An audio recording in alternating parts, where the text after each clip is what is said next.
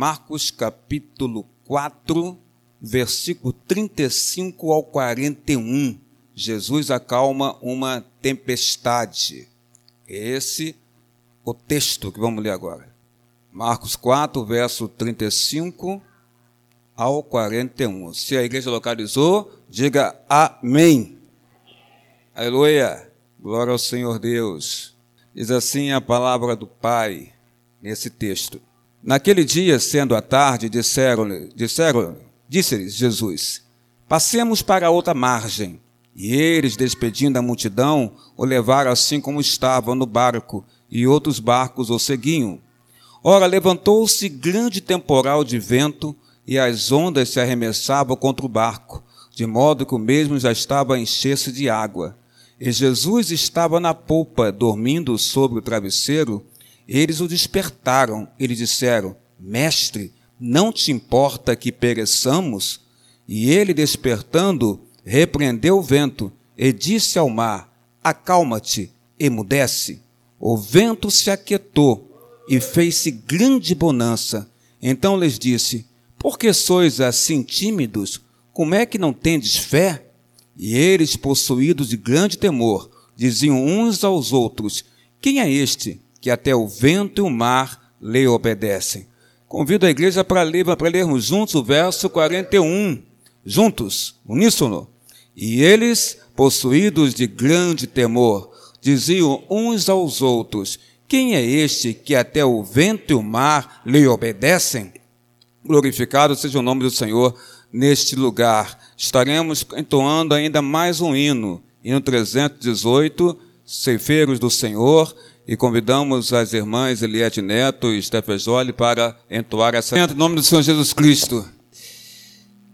Pai, estamos na tua casa e rogamos a ti, em nome do Senhor Jesus, vem sobre nós, Senhor nosso Deus. Ilumina-nos com teu Espírito Santo, ó Pai, porque é chegado o momento da pregação da tua palavra, como oficiante do culto, a tua serva e filha Isis anunciou aqui. Ó Deus, ilumina-nos com teu Espírito Santo para podermos pregar a tua palavra. Usa-me, Pai, a despeito das minhas fraquezas, Senhor Deus, e imperfeições Usa-me, Pai, como teu vaso, teu varão e vaso consagrado nesta noite para trazer a palavra para a congregação dos santos, para o teu povo que aqui se encontra, ó Pai, presente no templo, como também as pessoas que estão assistindo, participando do culto, ó Deus, pela página do Facebook da igreja. Que todas as pessoas sejam alcançadas, ó Deus, pelo teu Santo Espírito. Venha iluminar a mente de cada um e a tua palavra possa penetrar no fundo da alma, no profundo da alma de cada pessoa que aqui se encontra, Deus amado. Usa-me, Senhor Deus, e ilumina a mente do teu povo. Que nada, Pai, que nada venha impedir, ó Deus amado, nada venha se colocar como empecilho para o entendimento da tua palavra nesta noite, Senhor Deus mas que o Senhor venha agir com teu amor, com teu poder sobre todos nós. É o que mais uma vez em oração aqui neste lugar, ó Pai, é feita esta oração te pedindo, ó Deus, a tua unção sobre este lugar. Em o nome de Jesus, agora e para todos sempre. Amém, amém e amém. Senhor nosso Deus. Estava pensando, irmãos, é, sobre duas questões sobre a brevidade da vida, como também sobre a finitude da vida, ou brevidade do tempo e finitude do tempo.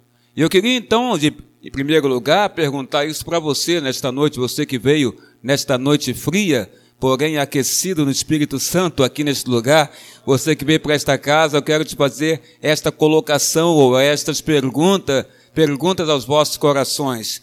Você tem consciência da brevidade e da finitude do tempo? Quando eu digo é, você tem consciência, eu estou dizendo você tem entendimento da brevidade, e brevidade você pode traduzir aí rapidamente como algo que é breve, algo que é passageiro. E finitude você pode traduzir como algo que, que, vai, que vai se acabar, que está prestes a se acabar algo que tem início, que tem meio e tem fim, algo que realmente vai se acabar. Então a pergunta fica da seguinte forma: você tem entendimento que o tempo é algo passageiro e que ele ele tem início ele tem meio e ele tem fim? Você tem consciência disso?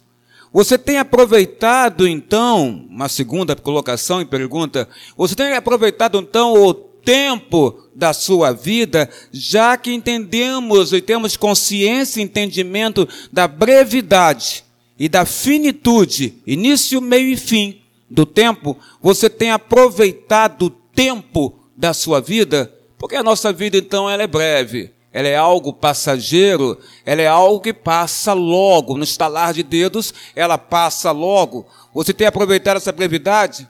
Você tem aproveitado e entendido que a sua vida ela é finita, ela tem, volto a dizer, início, meio e fim. Você tem aproveitado então o tempo da sua vida? Ou melhor, eu vou fazer uma pergunta que você não saberá responder. Quanto tempo você tem ainda? para viver? Essa é uma pergunta que só Deus pode responder. Quanto tempo nós temos ainda, não é, André, para viver? Tive um, um sonho é, há já um mês, um mês e meio atrás, e um sonho bem diferente, mas não acordei como se ele fosse um pesadelo, não.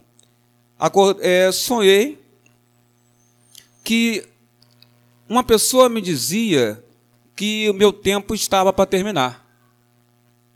Esse foi meu sonho. Uma pessoa que me dizia, uma pessoa que eu confiava, que eu conheci no sonho, reconheci no sonho, me dizia que meu tempo estava para se acabar. Assim dizia meu sonho. E entendi, no sonho, entendi que era o tempo da minha vida. Mas esse dom Deus não me deu, de revelação de sonhos, então, interpretação de sonhos. Então fico apenas com aquilo que eu sonhei. Apenas sei que não sonhei como se fosse um, não, não acordei como se fosse um pesadelo. Apenas é, acordei constatando que era algo real. Aquela fala que ela vinha mesmo de Deus para mim naquela noite em questão. É, irmãos, existe a finitude do tempo, a brevidade da vida. Por isso eu pergunto a você se tem aproveitado. Porque Jesus aproveitou. Jesus, ele viveu nesta terra, no seu ministério, viveu nesta terra 33 anos. 33 ano da sua vida, Jesus vem a morrer na cruz do Calvário. Jesus aproveita a, brevidade do tempo que ele tinha na terra e a finitude do tempo. Ele sabia que ele, como um homem, semelhante ao homem nascido de mulher, nascido da, de Maria, que era virgem, é, e ele gerado pelo Espírito Santo no ventre de Maria, Jesus sabia que ele tinha um tempo nesta terra. Foram 33 anos, no, e no trigésimo ano, quando ele fez 30 anos, ele então começou o seu ministério. Ministério esse que durou aproximadamente três anos. Ele, junto com seus discípulos, ele sabia que o tempo era curto, que havia uma finitude do tempo de vida dele como homem na terra, 100% homem e 100% Deus na terra. E esse tempo seria os três anos do seu ministério. Nesses três anos, então, de ministério aqui na terra, o seu Jesus aproveitou sim, e muito bem esse tempo. Ele se apresentou aos homens como sendo filho de Deus, o Salvador que Deus tinha enviado a esta terra. E todas aquelas pessoas que estavam vivas eh, naquela época, dentro dessa perspectiva de vida, vida biológica e, na verdade, em termos espirituais, estavam mortas, essas pessoas, quando olhavam para Jesus, de acordo com o querer e da vontade de Deus, pela ação do Espírito Santo nessas pessoas, elas olharam para Cristo e entenderam de fato que ele era o Messias, que ele era o Filho de Deus. Então, esse Jesus vai para a cruz e morre por nós, pela humanidade. Como não reconhecer aí, nesse, nesse momento da, da, de Cristo na cruz, como não reconhecer a bondade de Deus sobre as nossas vidas? Porque Deus nos deu salvação se nós temos merecimento algum, porque esta é a grande verdade. Não é assim, Isis Contes? Nós não temos merecimento nenhum na salvação. Deus nos deu a salvação em Cristo Jesus, pela ação do Espírito Santo, convertendo os nossos corações. Como não reconhecer neste ato a bondade e o amor de Deus sobre os nossos corações, sobre as nossas vidas. Por isso, a Bíblia em Salmos sempre diz que Deus é bom, Deus é bom e a sua misericórdia, igreja, dura para sempre. E dura mesmo, não é? Deus é bom, sempre bom é o nosso Deus. Não conseguimos ver a bondade de Deus, não é? Mas percebemos essa bondade de Deus sobre as nossas vidas e sobre as circunstâncias das nossas vidas. Tem uma história que ela simboliza realmente essa bondade de Deus sobre as circunstâncias das nossas vidas. É uma história de um, de um, de um rei que tinha um determinado súdito que era muito fiel a este rei e que era muito achegado a este rei no passado. E esse súdito, então, ele sempre saía, que sim que podia, ele saía com o rei, para caçar com o rei. E esse súdito era interessante porque ele tinha sempre uma palavra para o rei. Ele dizia: Rei, meu rei, Deus é bom. Deus é bom. Ele sempre dizia isso para o rei dele: Deus é bom, meu rei. E então eles foram para a caçada. Era algo habitual o rei fazer essa caçada com este súdito. Só que nesta caçada que o súdito foi com o rei, aconteceu de um animal feroz atacar a comitiva do rei, e o rei não se aperceber disso, e atacar o próprio rei. E esse animal feroz, ao atacar o próprio rei, arrancou da mão desse rei o seu dedo mínimo, o dedo mindinho foi arrancado da mão desse rei. E o súdito, vendo o rei daquela maneira, com a mão ensanguentada, mas já sendo tratado, o animal sendo afastado pela comitiva do rei, de caçada, e o súdito se aproximou do rei, e então ajudando ele, enfaixando a sua mão, e dizendo ao ouvido do rei: Meu rei, Deus é bom, Deus é bom. E o rei, então, com raiva no coração e com dor por causa que tinha perdido aquele dedo que o animal tinha arrancado, dilacerado da sua mão, o rei então manda prender este súdito. E, a, e o tempo passa. E o tempo passa e o rei novamente se aventura numa outra caçada. Mas agora, sem um súdito fiel ao seu lado. Aquele que dizia que Deus é bom. E o rei então foi para essa outra caçada, sem o seu súdito ao seu lado, e desta vez não foi um animal feroz que atacou o rei. Não, desta vez, igreja amada do Senhor Jesus Cristo, foram índios, índios canibais você está rindo, Cláudia Nobre? Eu estou vendo você rir debaixo dessa máscara, Cláudia Nobre. Que coisa, hein? Ele, índios canibais que atacaram aquele rei. E esses índios, então, ao atacar a comitiva do rei, prenderam o rei e, e levaram o rei para o sacrifício. E na hora de levar o rei para o sacrifício, imaginem essa cena: o rei colocado para ser sacrificado eram canibais, então queriam comer a carne do rei. Essa é a grande verdade. Mas quando eles fizeram, deram uma boa olhada, Irliane Sáter, para aquele rei, viram que no rei faltava um dedo. E então viram que o rei era imperfeito e pela, pela imperfeição do rei, os índios não comeram o rei e soltaram o presbítero Pessoa do rei em questão, libertaram ele. E ele voltou para a sua terra, voltou para o seu palácio, e então ele foi na cadeia, no cárcere, para conversar, falar com, com o súdito dele. E então ele chega para o súdito dele e conta a história para o súdito. E o súdito então diz para ele, então, é, meu rei, eu não disse, Deus é bom, Deus é bom, Deus deu livramento ao Senhor daqueles índios, e o Senhor não morreu naquele lugar. Mas aí o rei ainda colocou: Eu sei, agora entendo que Deus é bom, mas entendo que foi injusto com você empreender você, porque você sempre me dizia que Ele é bom. E, se, e eu percebo que de fato Ele me salvou naquele lugar. Mas eu tenho uma dúvida ainda. Por que, que então, se Deus é bom, eu, Ele permitiu que eu mandasse você para a prisão? Então o súdito olhou para ele e falou: Majestade, porque se eu estivesse com o Senhor, eu sou perfeito, tenho os dedos das mãos, dos pés. Se eu estivesse lá, eu que teria morrido. É, Deus é bom. Deus é bom e é maravilhoso sobre as nossas vidas, até nas circunstâncias complicadas e difíceis, Deus é bom. A tempestade das nossas vidas, irmãos e queridos irmãos da galeria, não anulam a bondade de Deus. Não haveria o arco-íris sem a tempestade, ainda que alguns queiram pegar o arco-íris para fazer simbolismo de outras coisas. Mas isso é de Deus. Não haveria o arco-íris sem a tempestade. Pensou que eu ia continuar, né? É, Deus é poderoso, irmão, e Deus dá sabedoria.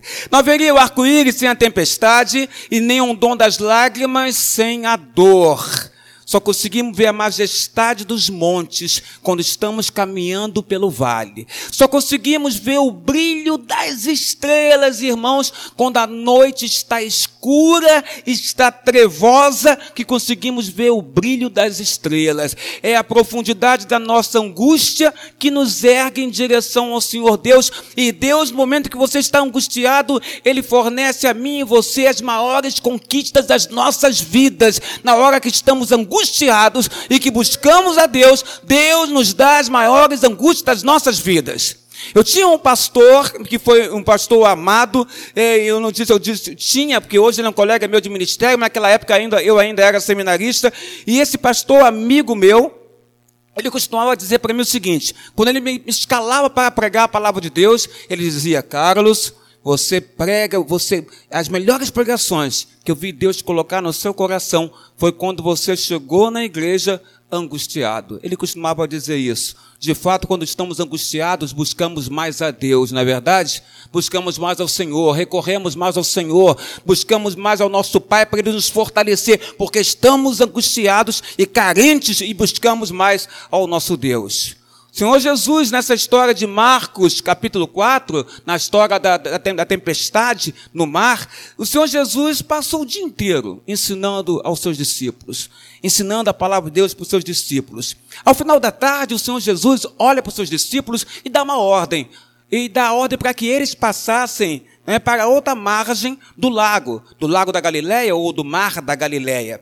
E, e eles então fazem dessa forma. A verdade é que, passando por outro outra margem do lago, eles se encontrariam com aquele homem possesso de demônios que era o endemoniado de Guadara. Mas para isso tinha que passar antes pela, pela margem do lago. Tinha que passar pelo mar da Galileia e passar para a outra margem. Enquanto eles estavam atravessando, Jesus cansado, porque Jesus é 100% homem e 100% Deus, Jesus cansado, ele adormece, dorme nesse momento.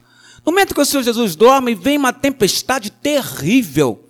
E ela alcança o barco, as, as ondas, o vento muito forte, as ondas fortíssimas balançando o barco. Os discípulos ficam apavorados e clamam, e clamam ao Senhor Jesus para que ele fizesse alguma coisa. Mas Jesus, mas Jesus estava dormindo, e eles acordam o Senhor Jesus. Jesus, como diz a Bíblia, repreende o vento repreende o mar, e o mar se acalma, o vento se desfaz, e aqueles homens apavorados com a fúria da tempestade passam de apavorados a admirados ou maravilhados com o poder de Deus através do Filho de Deus, que é o Senhor Jesus. O milagre é feito na frente deles.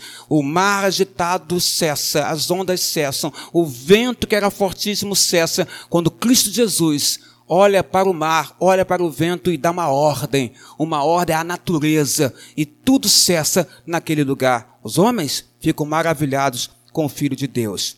Aqui nós temos algumas lições que a gente rapidamente vai traçar para você aqui. Lições da Galileia, ou lições do mar da Galileia, ou lições do lago da Galileia, ou lições da tempestade no mar da Galileia. Primeiro lugar, as tempestades das nossas vidas, elas são muitas das vezes inesperadas. Elas acontecem quando você menos espera, acontece. O mar da Galileia era um mar calmo, um lago de águas doces. Mas quando o Monte Hermon, Hermon é, que, que no seu alto ali ficavam aqueles ventos gelados durante todo o ano, e esses ventos gelados, em determinada parte do ano, descia do Monte Hermon, da montanha do Monte Hermon, e ia em direção à, à água doce e calma do mar da Galileia, essas águas ficavam agitadas. E foi o que aconteceu aqui. Os ventos gelados do irmão, ao descer do monte, encontraram o lago. E ao encontrarem o lago, esses ventos gelados provocaram uma tempestade fortíssima que causou todo aquele alvoroço na vida dos discípulos. Ah, muitas das vezes, a tempestade da vida, elas podem ser inesperadas. Você vê tudo calmo durante um certo tempo e de repente tudo fica agitado e você não sabe o que fazer ou por que fazer. Mas a, a tempestade ela acontece. Ela acontece e ela não manda recado. Ela é rápida, ela chega, ela te surpreende e quando você vê, ela vem com força para tudo que você construiu, ela destruir. São as tempestades da vida. Em segundo lugar, as tempestades da vida, elas são perigosas, porque lá em Mateus 8, verso 24, e eu vou ler aqui, é, a Bíblia diz que o barco era varrido pelas ondas. Mateus diz que o barco era varrido. Então você é só você lembrar da expressão de varrer, a expressão de varrer o chão. O movimento que você faz com a vassoura, varrendo o chão e limpando o chão e afastando tudo de sujeira que estava no chão, no movimento seu com a vassoura de varrer. E Mateus então tem uma expressão que diz para nós, então o barco era varrido pelas ondas. É a mesma expressão de varrer o chão. O barco estava sendo simplesmente enxotado daquele lugar. Então era uma força descomunhal que estava vindo sobre aquele barco. Marcos, Marcos, o evangelista, ele conta que se levantou um grande temporal de vento e que as ondas, diz Marcos, se arremessavam contra o barco de modo que mesmo estava, diz a Bíblia em Marcos, capítulo 4, a encher-se de quê, irmãos? A encher-se de água.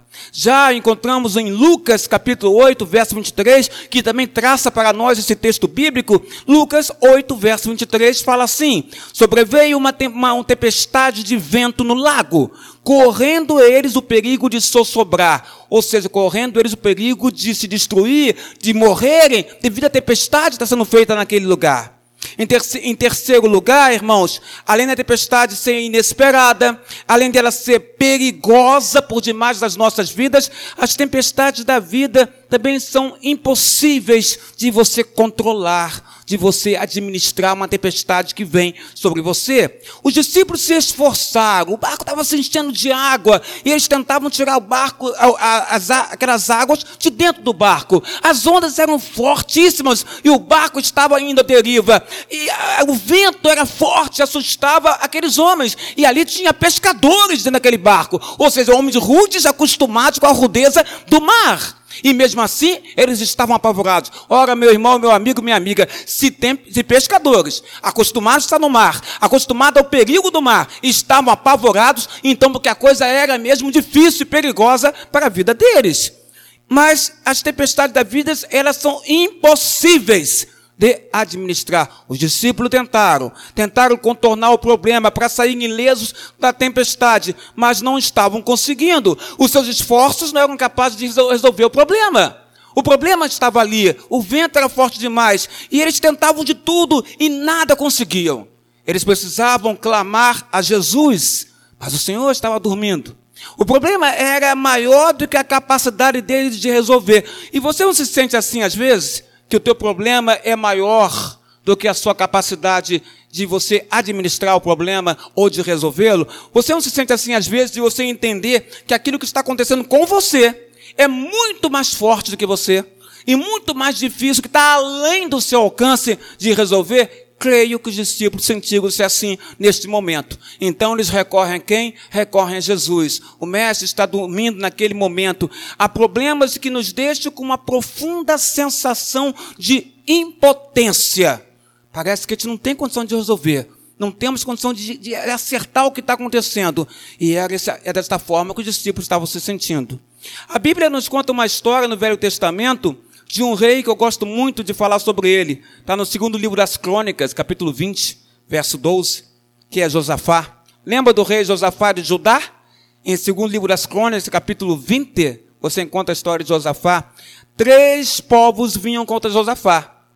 Josafá sabia disso. A Bíblia fala no capítulo 20 do segundo livro das Crônicas que Josafá, o rei de Judá, teve medo. E ao ter medo, ele clama a Deus, ele conversa com o Senhor, ele ora ao Senhor ele se põe então a buscar Deus. Ele decreta um jejum na sua terra. Ele convoca para aquela maravilhosa e maior reunião de oração da história do, do, do planeta Terra. Ele convoca todo o Judá, todos todas as cidades, para que viessem para Jerusalém, para poder então ali ter a maior reunião de oração ao Senhor Deus. E ele clama a Deus naquele lugar. E na sua oração, no versículo 12 do capítulo 20, ele diz assim: Olha o que ele diz, o rei Josafá. Em nós, Senhor Deus, não há força para resistirmos a essa grande multidão. Você não se sente assim às vezes? Sem força para resistir? Em nós não há força, Senhor Deus, para resistirmos a essa grande multidão que vem contra nós. E não sabemos nós o que fazer. Mas ele declara, declara, nessa oração: Porém, Senhor, os nossos olhos estão postos em ti. Josafá sabia que ele não tinha condição com o povo de Judá de resistir às três nações, os três povos que estavam se encaminhando para destruir, avançar, escravizar, guerrear com Judá, com o rei Josafá. Ele sabia, mas ele faz o que tinha que ser feito. Ele clama a Deus, mas ele não clama sozinho, ele convoca o povo para clamar com ele. E todo, todas as cidades veio mulheres, crianças, jovens, homens e entraram em Jerusalém para poder, junto ao rei, fazer a maior reunião de oração da história. Josafá diz para aquelas pessoas em oração a Deus: Senhor, apesar de sabermos que não temos a mínima condição de administrar o que está acontecendo, uma coisa é certa. Diz assim Maria Dantas: nossos olhos estão voltados em Ti. É o que ele diz. Essa oração que ele faz para Deus, essa oração que nós temos que fazer para o Senhor. Sabemos que é difícil, Senhor. Sabemos que não temos força, Senhor, para administrar a tempestade da vida perigosa, inesperada e impossível para nós de administrar ela, Senhor Deus. Mas uma coisa podemos dizer a Ti agora nesse momento, Senhor Deus: nossos olhos não estão postos na tempestade. Nossos olhos estão postos nas dificuldades. Nossos olhos, Senhor Deus, estão postos em Ti. Ou seja, ali naquela oração, Josafá estava dizendo: a nossa confiança, Deus, está em Ti apesar de tudo que está acontecendo, nossa confiança está em Ti. Em quarto lugar, as tempestades da vida elas também podem ser surpreendentes. E o mar da Galiléia não era nem um pouco ameaçador. Já falei, era um lago de águas doces que aqueles pescadores, aqueles discípulos conheciam. É, é, cada palmo daquele mar da Galiléia, daquele lago, conheciam cada palmo daquele lago. Mas já cruzaram suas redes para pescar muitas vezes naquele lugar. Mas as tempestades da vida, elas são surpreendentes. Às vezes, na calmaria, um monstro pode emergir e aparecer diante de ti um monstro indomável que você não tem a mínima condição de administrar. Mas como Josafá, você aprende, coloque seus olhos em Deus. Coloque seus olhos no Senhor. Como conciliar então, irmãos, é obedecer a Jesus na tempestade? Porque é o que aconteceu. Os discípulos tinham que obedecer a Cristo, mas havia uma tempestade. Os discípulos tinham que acreditar no Filho de Deus, mas tinha uma tempestade acontecendo. Eles tinham que fazer igual Josafá, olhar para Deus, e ao mesmo tempo tinha uma tempestade acontecendo. Como conciliar então em capítulo 4 de, de Marcos, verso 35, a obediência a Cristo na tempestade. E eu quero ler para você esse versículo aqui. Marcos 4, verso 35.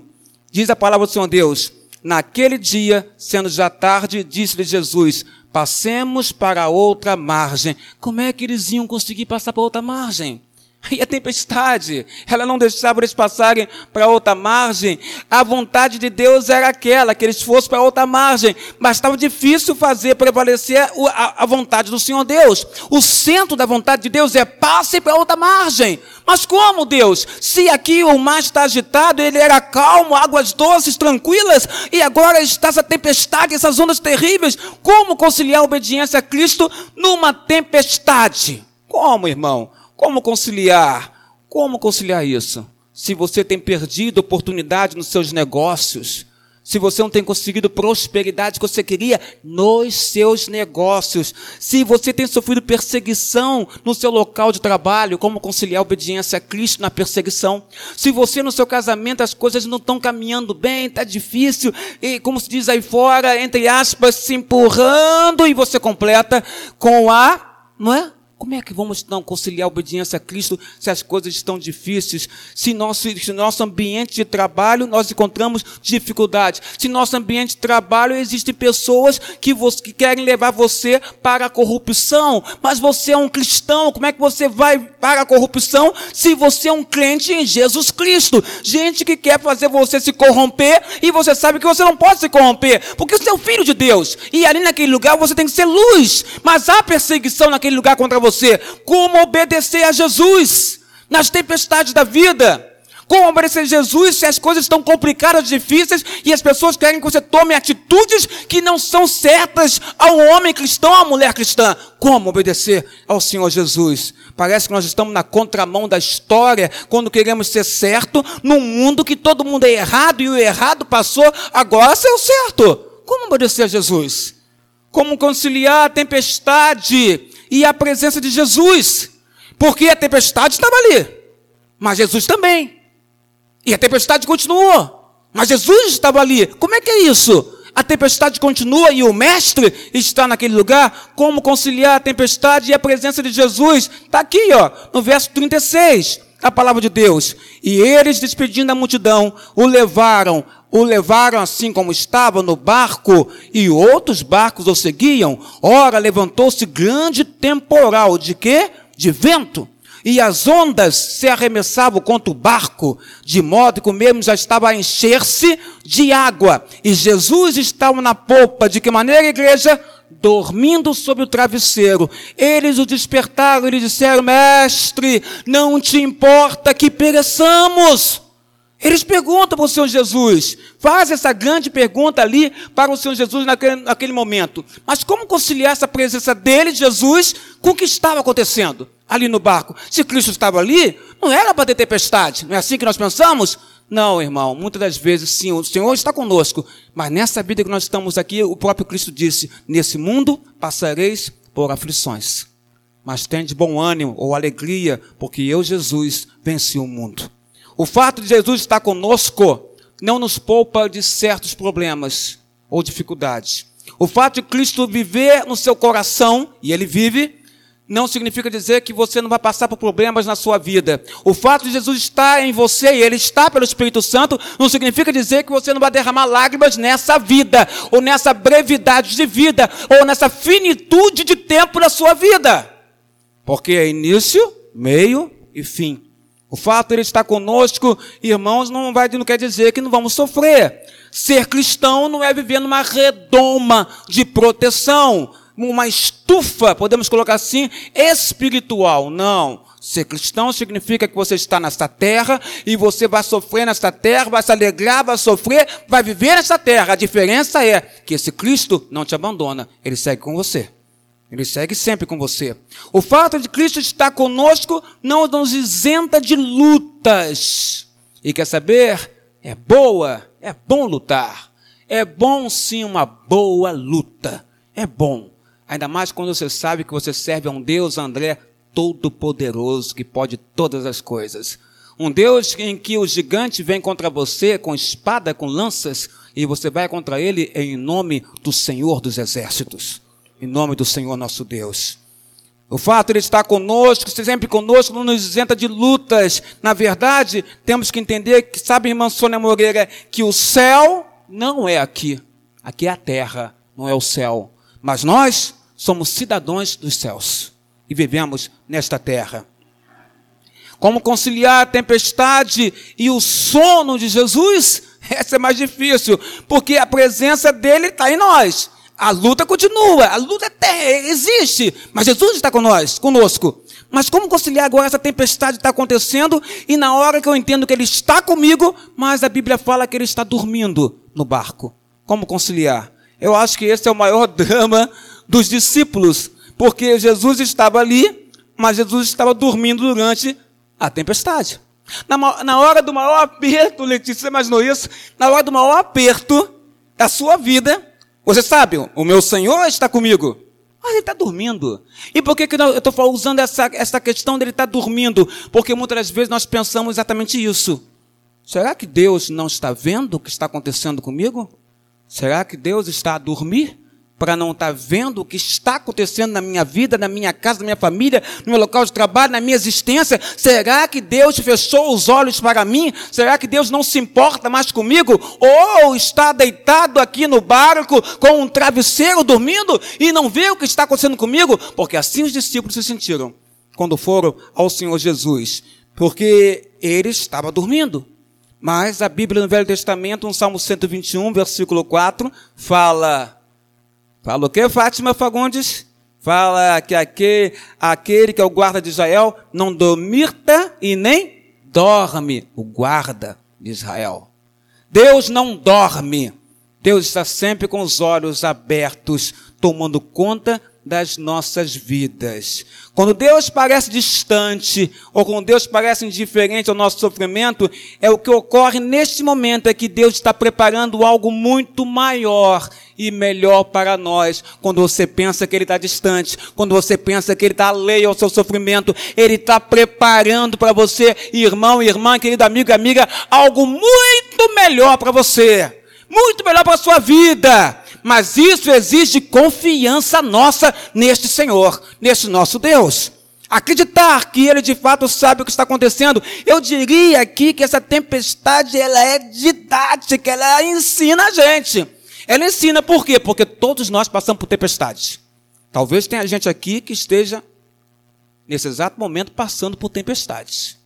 Ou gente que já passou, ou gente que ainda vai passar por tempestades. Mas uma coisa eu posso te dizer, Jesus vai estar com você em todos os momentos.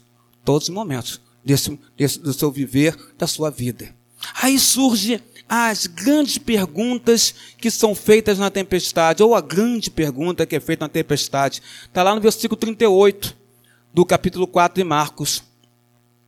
A Bíblia diz assim: Jesus estava na popa, dormindo sobre o travesseiro, eles despertaram Jesus. E despertaram e disseram: Mestre, não te importa que pereçamos?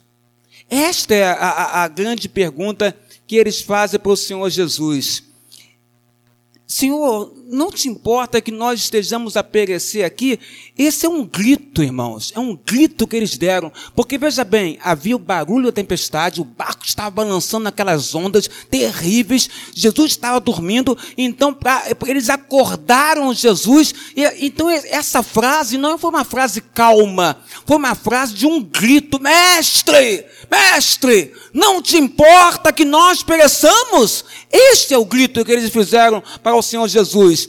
A tempestade provocou medo neles, o medo que era muito maior do que eles. Então eles vão a Jesus. Há uma tragédia acontecendo ali naquele lugar. Então eles vão ao Senhor Jesus e querem saber, Senhor, salva-nos. Porque estamos a perecer, mestre, se importe conosco, porque estamos a perecer, mestre, estamos aqui perecendo. Acorda, Senhor Jesus Cristo, para nos ajudar. E Jesus acorda e olha para aqueles homens. Na hora que Jesus olha para aqueles homens, aquele grito deles evidenciou, apesar do medo, um pouco de fé que eles tinham. Por que, eles pôr um pouco de fé? Porque, mesmo com medo, apavorados, eles foram aonde estava Jesus. E, igual Josafá, com medo, ele clamou a Deus. Eles foram até Jesus, mas estavam com medo, mas ali tinha fé. Fé, mesmo com medo, havia fé. Que fé era essa? Olha, se alguém pode nos ajudar, é somente Ele pode ser, pode nos ajudar. Vamos lá, vamos despertar Ele. Onde Ele está? Ele está dormindo, vamos despertar Ele. Porque se alguém pode nos ajudar, somente Ele, Jesus, nos, pode nos ajudar nesse lugar. Eles não teriam chamado Jesus de mestre, porque é assim que eles falam, mestre, se eles não tivessem fé no mestre. A expressão mestre, no desespero, no pavor, mostra que eles tinham fé nele, no Senhor Jesus. Ainda que as coisas tenham difíceis na sua vida, ainda que o sofrimento seja grande na sua vida, ainda que você olhe para a sua vida e não veja a possibilidade de uma boa administração sobre o que está acontecendo, para você, Jesus ainda é o mestre. E se ele é o mestre, ele pode ajudar você nesta grande dificuldade que você está vivenciando. Ali havia um lampejo de fé. Os recursos da terra se esgotaram, mas os dos céus estão sempre disponíveis para o povo de Deus, para aquele que conhece, acredita e crê do Senhor Deus. Os recursos do céu nunca se extinguem para o povo de Deus. A força que vem do Senhor nunca se esvai. Basta que você clame ao Senhor Deus. Basta que você clame ao Deus Todo-Poderoso, que Ele age em nosso favor. Assim fez Ezequias quando Isaías chega e diz: Ezequias, põe em ordem a tua casa, porque, igreja, morrerás. E Ezequias, o rei, orou a Deus. E quando orou a Deus, o profeta voltou lá e disse: Ezequias, Deus viu as suas lágrimas e ouviu a sua oração. E Deus te concede mais quantos anos, igreja? 15 anos de vida para o rei. Ezequias. Deus é um Deus misericordioso, é um Deus libertador, é um Deus que ouve as nossas orações, um Deus que ouve os nossos gritos, porque nós às vezes nós damos gritos em silêncio. Você já viu isso? Aliás, viu não? Você já fez isso? Eu acho que você já fez. Talvez você que seja novinho ainda, criança, adolescente, não tenha feito, mas os adultos sabem do que eu estou falando. Às vezes nós gritamos gritos que são silenciosos, que ninguém escuta, engano nosso. Deus escuta os nossos gritos da alma, do fundo da nossa alma. Deus escuta. Ele é misericordioso, ele é libertador, ele é o Deus dos impossíveis. Ele nos escuta essa hora. Na hora que ah, o terror e o medo da tempestade nos assalta o coração, nós temos que ter certeza que nesse barco, aonde está ocorrendo justamente essa tempestade e o balançar deste barco, você pode ter certeza, você não está sozinho dentro desse barco, mas você está com o Senhor Jesus. O barco é nossa vida. E Jesus está na nossa vida. Então, amado, aguente as pontas, porque o Senhor está com você. Aguente as pontas, porque Deus está com você e Ele vai te ajudar. Na hora dele, ele vai te ajudar. Na hora dele, ele vai mostrar para você quem é ele e ver o que, ele pode fazer por ti. Na hora dele, seus olhos vão abrir. Ele vai olhar para você. E como diz aqui no texto bíblico, eu quero repetir para ti. Como ele diz, verso 39. Quando eles falam, mestre, não te importa que pereçamos, o Cristo que estava dormindo, e somente estava dormindo, para que os discípulos pudessem vivenciar aquela tempestade e recorrer a Ele, como fizeram. Esse Cristo, então, despertando, repreendeu o vento, diz a Bíblia, verso 39, e disse ao mar: Acalma-te, emudece. O vento se aquietou e fez-se grande bonança naquele lugar. Jesus agiu com grande poder naquele lugar. Quantas vezes você acha que o Senhor não está se portando com você? E justamente o que está acontecendo com você é uma prova de Deus na sua vida. Para que você recorra a Ele. Ele está somente esperando que você recorra a Ele. Que você mostre ainda um pouco de um ângulo de fé nele. E chamar Ele de mestre. Mestre, Olha, não te importa que estejamos a sofrer, que estejamos a perecer, que estejamos numa situação tão complicada que é impossível para nós administrar. Nessa hora, você recorre ao Filho de Deus. E o Filho de Deus é aquele que se levanta numa grande tempestade no barco e simplesmente ele faz o mar se acalmar e o vento emudecer. E sabe por que, que esses discípulos tinham que ter fé mesmo no Senhor Jesus? E entender que ali não era o fim, nessa finitude do tempo, ali não era o fim deles ainda, porque eu vou mostrar a você na Bíblia isso. Porque tinha uma ordem do Senhor Jesus. Olha que ordem era essa. Verso 35. Quando ele fala, naquele dia, sendo já tarde, Marcos diz: Disse-lhe Jesus, quer ler comigo, igreja? Passemos para outra margem. Ninguém ia morrer naquele dia. Porque Jesus Cristo disse: passemos para outra margem. E Jesus não é homem para mentir. Se ele disse que eles iam passar para outra margem, isso haveria de acontecer naquele dia. Então não seria aquela tempestade que iria destruir aqueles homens, porque já havia sido dada uma ordem dos céus para eles: passemos para outra margem. Se Cristo disse isso, é porque haveria de acontecer deles atravessarem o mar calmo ou com, ou com vento e com ondas fortes. E passariam todos para outra margem onde se encontrariam com o endemoniado gadareno. A ordem estava dada, era ter fé e acreditar que mesmo naquele, naquela circunstância difícil, eles iam conseguir passar, porque Cristo já tinha dado a ordem. A ordem era, vamos passar para outra margem. Talvez você esteja no mar da Galileia, que era calmo, na sua que é a sua vida, que era calmo e hoje não é mais. Hoje a sua vida, que era calma e doce como o mar da Galileia, o lago da Galileia, hoje está uma tempestade terrível. E as ondas estão muito fortes. Mas não se esqueça de uma coisa, irmã e irmão. Cristo disse: passemos para outra margem. Se ele disse isso, então ele vai levar você em segurança para outra margem. As coisas não vão se acabar agora. A sua vida não será destruída agora. Você vai passar por esse sofrimento, mas vai passar. Vai passar esse sofrimento, não vai ser para sempre não, porque a vida ela é uma finitude de tempo, tem início, meio e fim. E Cristo disse: vamos passar para outra margem. Ele vai nos levar em segurança para outra margem. Que você, nesta noite, possa ficar com esta palavra no seu coração, porque o Filho de Deus, quando ele fala, ele não mente. E ele prometeu a nós nos levarmos para outra margem do lago. Meu pastor, mas as ondas são fortíssimas e o vento está demais e eu não consigo administrar essa minha vida mais. Calma, porque o Senhor está de olhos abertos. O Senhor está se levantando perante a sua vida. O Senhor está olhando o que está acontecendo com você e está mandando o vento emudecer e o mar se acalmar. Para quê? Para nós passarmos para outra margem do lago. Você vai chegar lá em nome de Jesus. Primeiro, vamos, vamos seguir na palavra, amados. Vamos abrir a Bíblia Sagrada. Chegou o momento da ceia do Senhor.